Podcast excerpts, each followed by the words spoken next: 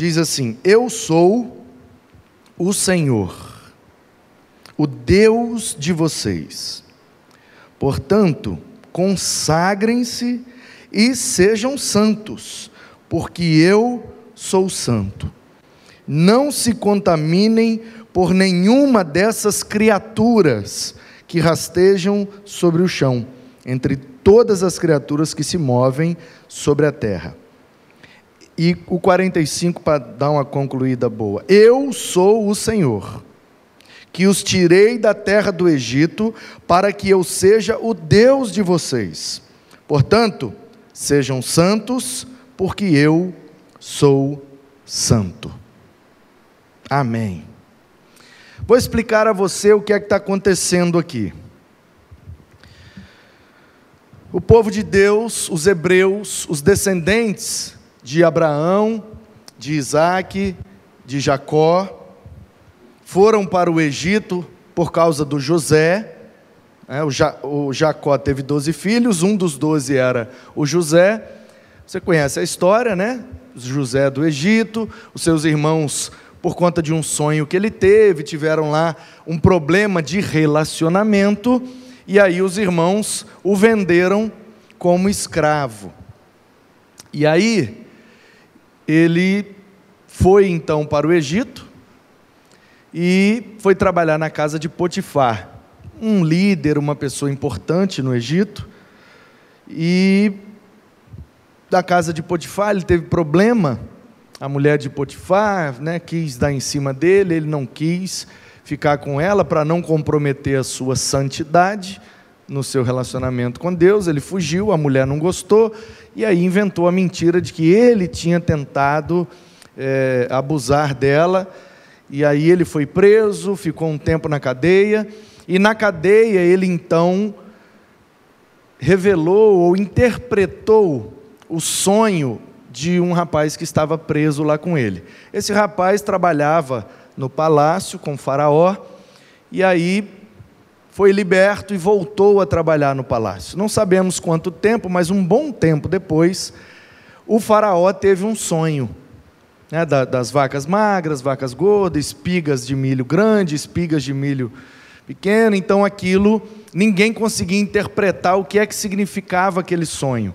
E aí o cara lembrou-se: olha, lá na cadeia eu tive um sonho e tinha lá um rapaz chamado José. E ele era bom nesse negócio de interpretar sonho. Manda chamar ele, ele está preso, está lá na cadeia. E aí o faraó tentou tudo que tinha à sua disposição, os magos, os místicos, né, a turma lá mais sábia do Egito, ninguém entendia o que, que era vaca gorda e vaca magra. E aí o José foi lá e, claro, usado por Deus, interpretou aquele sonho. Olha, vacas gordas é um período de prosperidade, um período de abundância, de abastança. E vacas magras é um período de escassez, de sequidão, de pobreza. Então, Faraó, vai ter um período de muita prosperidade e depois vai ter um período de muita pobreza que é que o Faraó entendeu?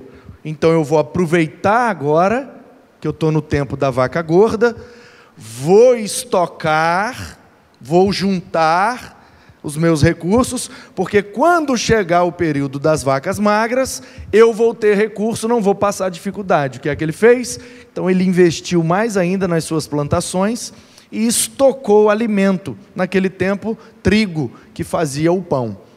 E aí todos os povos ao redor do Egito, veio o tempo das vacas magras e quase ninguém tinha mais trigo, tinha mais condição de fazer pão para comer. Só o Egito que tinha.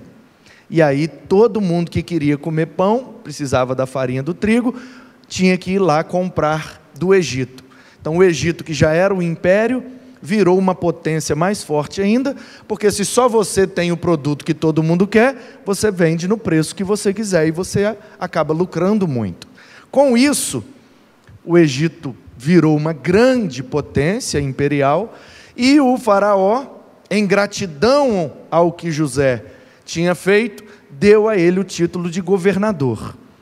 Por causa disso, né, um dia normal de compra de, de comida, de farinha lá no Egito, os irmãos de José, e aí já tinha se passado muitos anos, eles moravam lá no deserto com o Israel, agora se chamava Israel, que antes era o Jacó, e aí eles vão lá para comprar, e o José os reconhece, e aí pede para eles voltarem, trazer o pai e tal e tal e tal. No final das contas, eles então vêm morar no Egito, eram cerca de 100 a 150 pessoas, todos os descendentes de Jacó naquele tempo.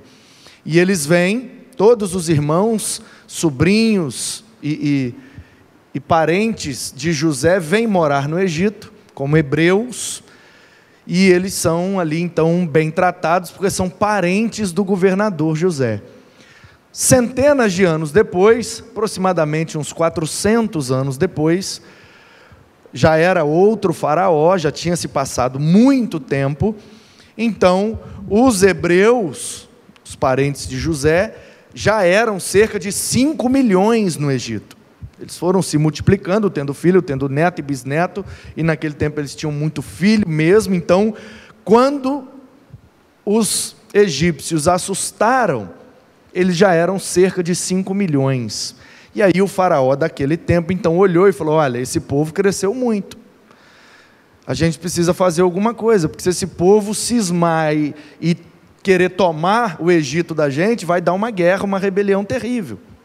Então, o faraó baixou lá aquela lei que a gente conhece, e aí já entra na história de Moisés que tinha que matar todos os meninos que nascessem. Por que, que o faraó proibiu só os meninos e não as meninas? Porque o medo do faraó era que os hebreus tivessem um, um grande e forte exército de homens fortes para lutar.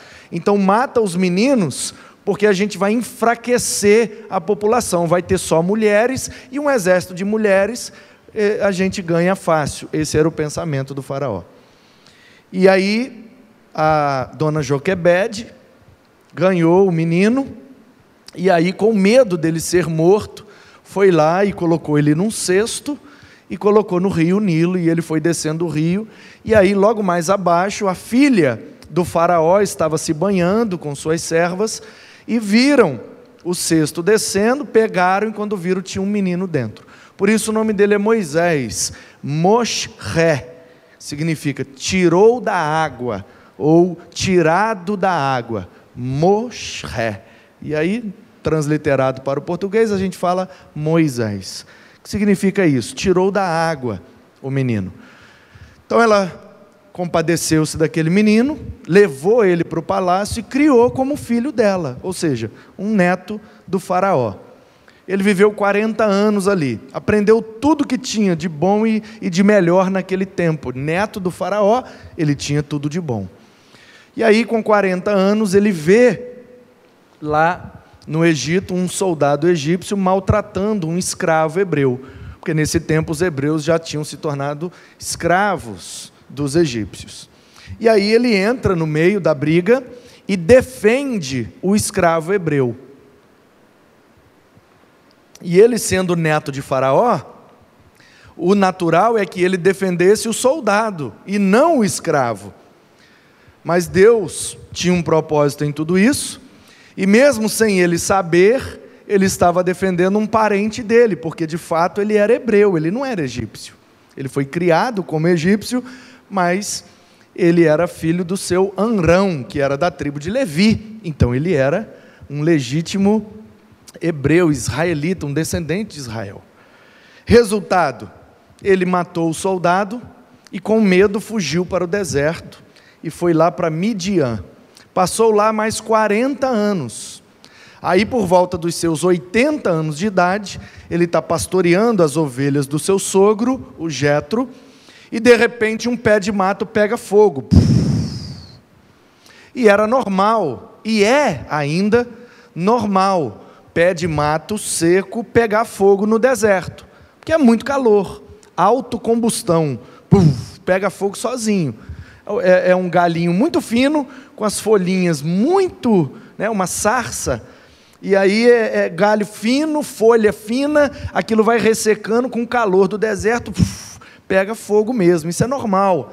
Então ele estava acostumado, vivendo ali 40 anos, ele estava acostumado a ver os matinhos pegando fogo. O problema é que aquela sarça, diz o texto em Êxodo capítulo 3, que ela pegava fogo, ardia, mas não se consumia, ou seja, não apagava o fogo.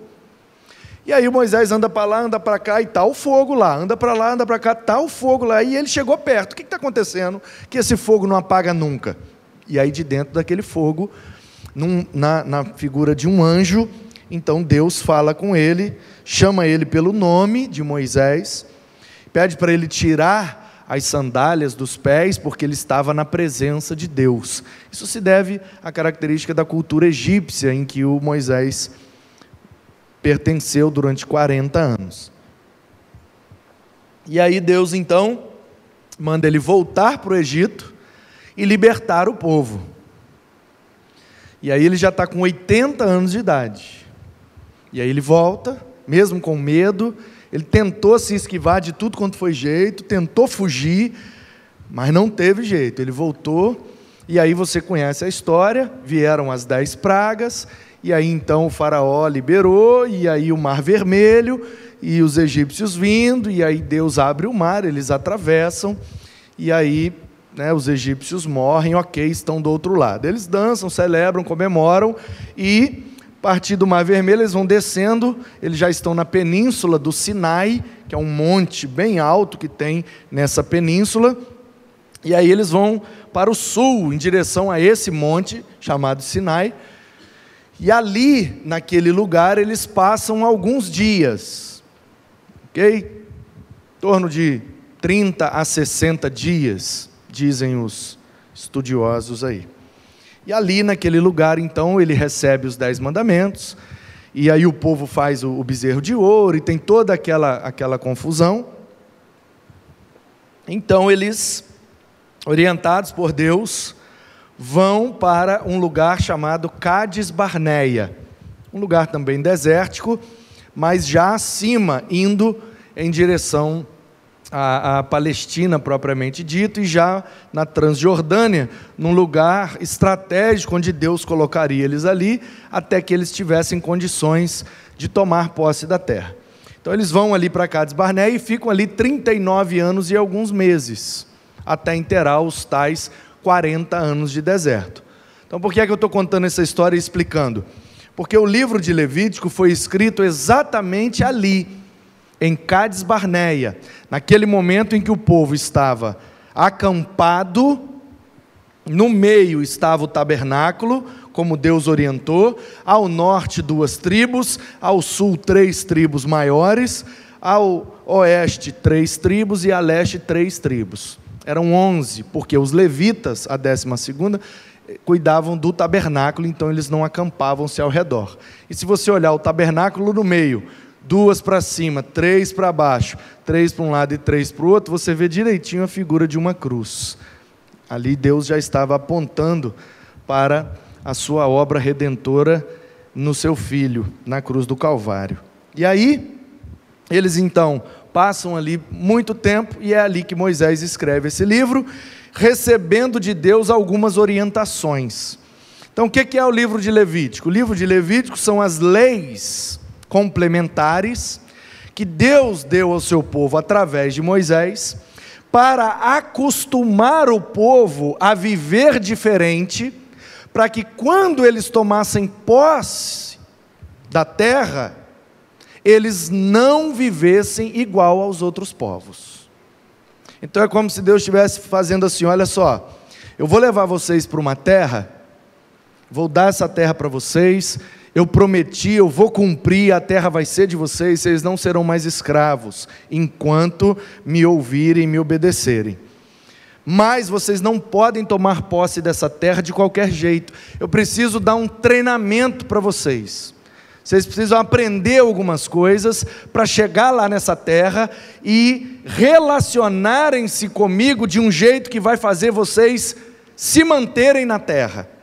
Ah, é, Deus, então o que é que a gente precisa aprender? Muita coisa. Vai demorar 40 anos para vocês ficarem bem treinados para poder chegar lá e viver do jeito que eu quero. Nossa Deus, mas vai demorar tanto assim? Vai, porque 40 anos é o tempo que eu preciso para morrer essa primeira geração que saiu do Egito. E aí só sobra o Josué e o Caleb.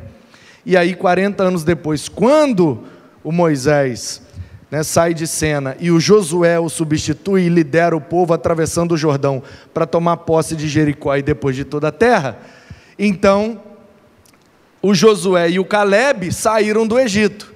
Mas além deles dois, todo mundo que está ali, cerca de 2 milhões, 40 anos depois, ninguém nasceu no Egito, ninguém veio do Egito. Todo mundo já é gerado ali no deserto. Então, já aprenderam a viver do jeito que Deus ensinou. Então, por que é que aquela geração que saiu do Egito não pôde tomar posse da terra? Porque aquela geração tinha a cultura egípcia impregnada na cabeça, e eles não queriam abrir mão do que aprenderam no Egito para viver de acordo com o que estão aprendendo agora com Deus. Tanto que eles fizeram bezerro, fizeram um monte de coisa que Deus não queria. Eles blasfemaram. Ah, era melhor estar tá lá no Egito, pelo menos lá tinha comida. Aí Deus manda comida todo dia do céu para eles. Ai, está muito frio, Deus bota uma coluna de fogo. Ai, está muito calor, Deus bota uma nuvem para fazer uma sombra. E mesmo assim, o povo não queria obedecer a Deus. O povo é difícil, né, gente? Fala a verdade povo difícil, né? A gente olha e fala: Meu Deus, como é que esse povo era tão desobediente? Aí a gente olha para a nossa vida e vê que a gente é exatamente igual esse povo. Deus abençoa a gente, Ele dá comida, Ele dá roupa, Ele dá lugar para morar, Ele faz a gente aprender um monte de coisa, e tem muito motivo para sorrir, abençoa demais, mas a gente está sempre preocupado com aquele negocinho que a gente quer reclamar. Nós somos assim. Então nós precisamos aprender com esse povo a não ser como eles. Olhar as bênçãos de Deus ao nosso redor e valorizar tudo que Deus nos dá. E sermos gratos por tudo que Deus nos dá. Ele nos tirou do Egito. Nós não saímos do Egito geográfico. Ninguém aqui morava no Egito. Portanto, o Egito para nós aqui hoje, espiritualmente falando, significa o estilo de vida que você tinha antes de se relacionar com Deus. Esse é o nosso Egito. Essa é a nossa velha criatura. Essa é a nossa natureza pecaminosa. Deus nos tirou dela e nos trouxe para um relacionamento com Ele. E Ele ensina a gente a viver todos os dias. O problema é que a gente é teimoso igual o povo e não quer concordar com Deus. Deus fala, é errado. Aí a gente fala, mas não é tão errado assim. Aí Deus fala, isso aqui faz mal. Aí a gente fala, mas não faz tanto mal assim. E a gente vai negociando alguns valores e alguns princípios que são muito caros para nós e a gente acaba não vivendo toda a plenitude da promessa que Deus tem preparado para nós. Por que é que aquela geração que saiu do Egito não habitou na terra da promessa? Porque não queriam ter santidade no relacionamento com Deus. Queriam viver na terra prometida com a cabeça e o estilo de vida do Egito. Não dá, meu irmão, não dá. Estilo de vida do Egito é lá no Egito. Na terra prometida é o estilo de vida das promessas de Deus. Então Deus é muito bom, é muito generoso, Ele abençoa a gente demais, mas Ele tem essa característica. Ele faz questão que para viver na Sua presença seja do jeito que Ele quer. Ele é, o, ele é Deus, Ele definiu assim. Ou a gente aprende isso e pula na bênção, ou a gente fica lutando contra isso e vive sofrendo o resto da vida. Portanto, temos que ter essa consciência. Egito para nós é o estilo de vida que levávamos antes de conhecer a Deus e a Sua palavra. Aí Deus nos tira desse estilo de vida e nos traz para termos um relacionamento com Ele. Mas Ele não aceita qualquer tipo de relacionamento, Ele quer que seja um relacionamento santo, ou seja, separado, diferente dos demais. E é exatamente o que está acontecendo aqui. O capítulo 11 de Levítico são as instruções de Deus acerca de quais animais o seu povo poderia comer. São as leis em geral. Tanto as leis do que vai fazer no, no tabernáculo, para o culto, quanto as leis de convivência social e civil, no relacionamento entre um e outro, não pode roubar o que é do outro, não pode mexer com a mulher do outro, e tal, tal, tal, quanto das leis de orientações individuais Olha, você tem que se cuidar nisso, nisso, nisso. Você não pode comer essa, essa coisa. Você não pode trabalhar no dia de sábado. O que é que Deus está fazendo com o povo? Está reeducando. Porque no Egito eles comiam o que tinha. No Egito eles trabalhavam todo dia. E morriam de trabalhar, eram escravos. Aí o que é que Deus está ensinando? Olha, uma folga é importante. Seu corpo não foi criado para trabalhar incessantemente sem parar. Não, você precisa descansar. Quanto mais você descansar, mais você aumenta a longevidade, a sua vida útil. Então, se você trabalhar 30 anos sem parar, sem folga, sem férias, sem dormir direito, sem comer direito, sem ter um estilo de vida saudável, cuidando do seu corpo, você vai chegar daqui a 30 anos, você vai estar todo destruído. Agora, se você tirar as folgas, descansar, tiver um lazer, cuidar do seu corpo, da sua mente, da sua alma, aí daqui a 30 anos, você ainda aguenta trabalhar mais 30 tranquilamente. O que é que Deus está ensinando para o seu povo? Como eles serem mais produtivos e mais prósperos na sua vida. Porque de nada adianta a gente trabalhar, trabalhar, trabalhar, trabalhar e ganhar muito dinheiro que depois a gente vai gastar tomando remédio até morrer. É. A gente gasta a saúde para ganhar o dinheiro. Aí depois a gente gasta o dinheiro para recuperar a saúde. Só que aí não dá tempo mais. Então o que é que Deus está fazendo com todas essas leis? Ah, o Deus do Antigo Testamento é um carrasco. Olha como ele proibia um monte de coisa, ele não deixa fazer nada. Meu irmão, ele está protegendo o povo. Ele está protegendo. Quando ele, diz, quando ele diz não trabalhe no sábado, é para o bem do povo. Tira uma folga por semana. Vai fazer bem para você. Ah, Deus está proibindo de trabalhar no sábado, Ele não quer que eu fique mais rico. Não, Ele está protegendo, porque se você for nessa, nesse ritmo que você está, você não dura muito tempo, não. Ah, Deus está me proibindo de comer tal coisa. Olha como Ele estraga prazer. Todos os povos ao nosso redor comem essa carne. Por que, é que Deus está proibindo a gente? Porque no deserto, com calor e sem geladeira, essa carne vai te fazer mal, meu filho.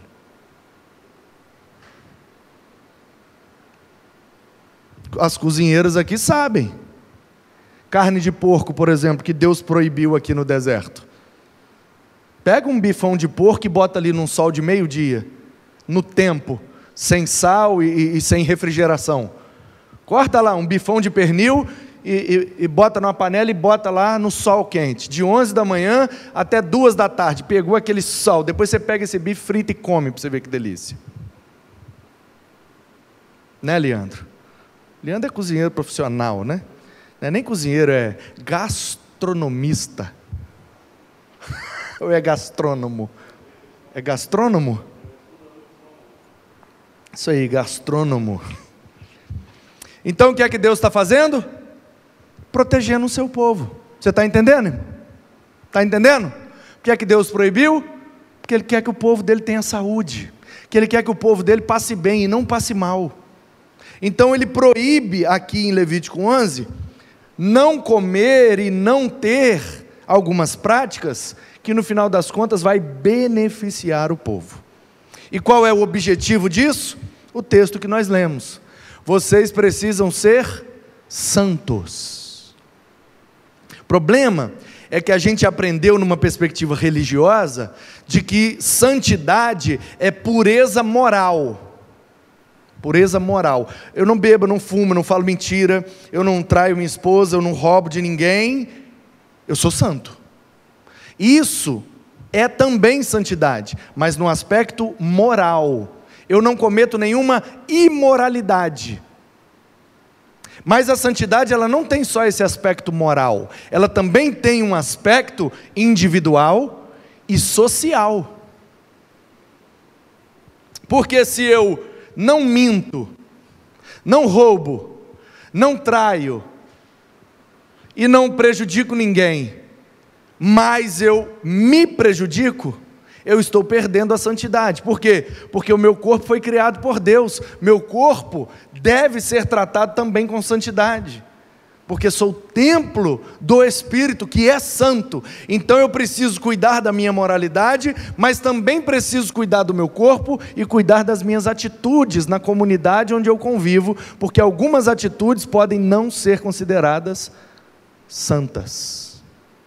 Então não é só a moralidade, é a moralidade também, mas envolve várias outras áreas e vários outros aspectos da nossa vida. Então o que é que Deus está dizendo? Vocês precisam ser separados. Santo na Bíblia, kadosh é o, é o conceito, pronúncia seria algo parecido com kador, né? Kador, que é o gutural ali, né? Então assim, a gente fala no popular kadosh, né? Que é o conceito de santidade. O que é o kadosh? É a separação. Ó, eu tenho isso aqui, e eu vou pegar um negócio daqui e vou separar. O hebreu chama isso de kadosh. Caiu meus lenços tudo ali. Separou, então passou pelo kadosh, pela separação. Então, a maneira mais correta da gente compreender santidade não é focarmos no aspecto moral, ele é importante, mas é focarmos no aspecto de separação. Ser santo é ser separado. Então, quando eu olho para a imoralidade, quando eu olho para as práticas imorais e me separo delas, eu estou tendo santidade moral. Quando eu olho para as práticas sociais, aquelas que são ruins, e me separo delas, então eu estou vivendo em santidade naquele aspecto social.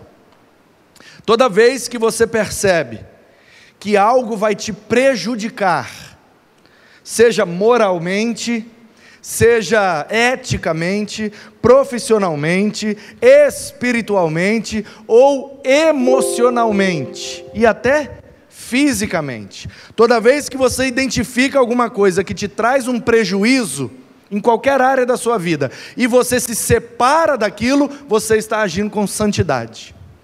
Olha, eu, eu gosto muito dessa Bíblia aqui, mas muito. E toda vez que eu pego essa Bíblia e aperto ela, ela tem aqui uma característica que ela me fura, ela me machuca me faz sangrar. Mas eu gosto muito dessa Bíblia. Mas toda vez que eu pego ela, ela fura minha mão. Toda vez que eu abraço ela, ela fura meu peito. Qual é a atitude que eu tenho que ter em relação a essa Bíblia? Me separar dela. Ou vou ficar sendo furado o resto da vida? Vou ficar sangrando o resto da vida? Não, mas eu gosto muito, mas eu não consigo largar essa Bíblia. Então, essa é a dinâmica da santidade. Quando a gente identifica que algo, seja qualquer coisa, meu querido, seja o que for, se aquilo está prejudicando sua saúde física, emocional, espiritual, ética ou moral, se está prejudicando, se separa disso, se afasta disso, santifique-se porque é assim que você vai agradar a Deus, porque Ele é separado. Alguém aqui tem condições agora de ir lá e bater um papo com Deus, lá onde Ele está, no seu trono, lá no universo? Ele está lá no Kairos, na eternidade. E nós estamos aqui no Cronos, na terra. Tem como eu ir lá? Não tem como. Então ele está separado de mim. Por isso que ele é santo. Ele não se mistura. Ele não é influenciado. Ele é santo. Extremamente santo. E aí o seu filho, que é Deus e que é santo, resolve encarnar. E vem para dentro da barriga da Maria e nasce naquele bebê. E vive durante 30 anos. E aí, quando ele aparece aos 30 anos, todo mundo começa a ficar impactado com o que ele falava, com o que ele fazia, a maneira como ele conseguia se separar daquilo que era pecaminoso. O poeta, pessoal de um grupo chamado Estratagema de São Paulo, e o rapaz escreveu uns versos muito bonitos falando sobre isso. E uma frase que ele fala que eu achei linda e poética, que ilustra muito bem o que eu estou querendo dizer é: a graça da garça, a arte de andar em meio à lama sem sujar as suas penas. Já viu uma garça?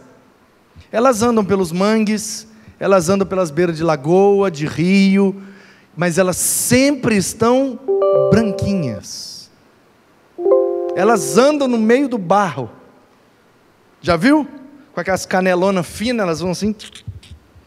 Anda no meio do barro, mas sempre estão branquinhas.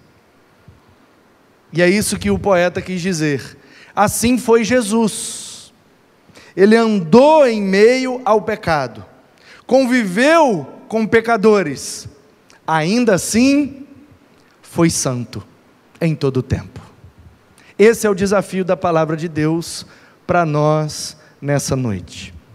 Se queremos um relacionamento santo com Deus, devemos ouvir as orientações do Senhor. Se Deus está falando, não mexe com isso, vamos obedecer, é para o nosso bem. Se Deus está dizendo, não misture-se com isso, Vamos ouvir, é para o nosso bem. Se Deus está dizendo, não fale essas coisas, não pense nisto, não pratique aquilo, é para o nosso bem. O nosso Deus não é estraga prazeres, pelo contrário, Ele quer nos levar a um estilo de vida que seja plenamente prazeroso. Ele nos deu vida e vida em abundância. Esses prazeres a gente acha que são prazerosos, mas na verdade o prazer é só para nos enganar e nos puxar, porque aí depois é só sofrimento, é escravidão e a gente não consegue se libertar, não consegue se livrar e fica sofrendo, angustiado com aquilo o resto da vida. O pecado ou o diabo tratam a gente como um chiclete. Você coloca um chiclete na boca, ele está docinho. E aí tem alguns até que vai soltando aquele caldinho docinho, você vai mastigando. Hum, gostinho de morango. Hum, gostinho disso, daquilo. Hum, aí você vai ali docinho, docinho, docinho. Daqui a pouco perde o gosto. É só borracha. O que é que você faz com o chiclete quando ele perde o gosto? Você cospe fora. E pega um outro, docinho. É assim que o diabo barra o pecado faz com a gente. Enquanto a gente pode servi-los, eles vão mastigando a gente. Mas quando não tem mais nada para tirar, aí a gente é jogado fora. Perdemos tudo e o principal, perdemos o nosso relacionamento com Deus. Portanto, a orientação de Deus é essa: sejam santos, sejam separados. O Egito simboliza a nossa vida antes de Deus, antes de conhecer e relacionar com Deus. Essas carnes aqui que Deus proibiu simboliza o pecado que nos ronda, que está disponível para nós. Se a gente quiser pecar, todo dia aparece. Todo dia aparece. Como disse, não sei se foi o Spurgeon ou se foi o Billy Graham, mas uma frase linda sobre isso, a questão da tentação, ele diz: para aqueles que desejam cavalgar em rumo ao pecado, sempre terão um cavalo com uma sela preparados para esse destino. Por causa do tempo deles, eles usaram cavalo. Vou Vou traduzir para os nossos dias. Se você quiser pecar, tem sempre um Uber pago na porta da sua casa para você entrar e ir em direção ao que é pecaminoso.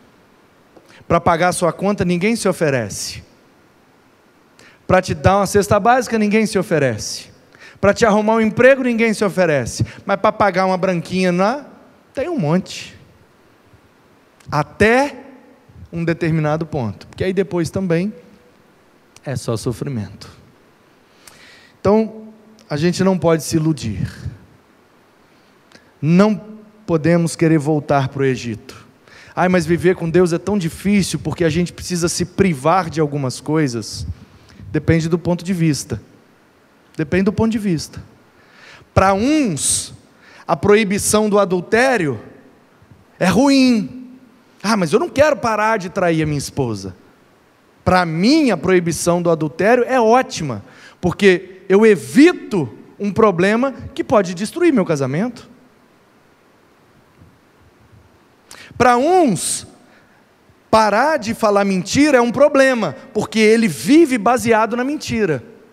Para mim, parar de falar mentira é ótimo. Por quê? Porque eu evito passar vergonha. Porque o mentiroso ele acha que está enganando todo mundo, mas ele vive passando vergonha. Porque as mentiras são sempre reveladas. Não tem máscara que dure para sempre. Uma hora cai. Deixa um ano, dois anos, três anos, cai. Ninguém sustenta um personagem a vida inteira. Ninguém sustenta uma mentira a vida inteira. Então, para que, que a gente vai viver baseado numa ilusão, se é bem melhor viver baseado na realidade? Percebe, queridos, que todas as proibições de Deus para nós, na verdade, são cercas que Deus coloca para proteger a gente mesmo de não cair nos abismos da vida? Então, esse povo que estava aqui no deserto recebeu as orientações de Deus de uma maneira ruim. Poxa, mas os cananeus, os ferezeus, os heteus, jebuseus, girgazeus, filisteus, todos eles comem essas carnes todas. Eles comem cobra, comem lagarto, comem porco, comem tudo. E Deus não quer deixar a gente comer de nada disso. E Deus está dizendo: é para o bem de vocês. É para o bem de vocês. Para vocês ficarem mais saudáveis e evitar de pegar doença porque vocês não têm geladeira e nem freezer para guardar essas carnes. Vai fazer mal para vocês. E aí Deus está dizendo: separem-se. Eu estou treinando vocês a viver diferente deles, a começar pela alimentação. Vocês vão se alimentar diferente, depois vocês vão vestir diferente, depois vocês vão falar diferente, depois vocês vão trabalhar diferente.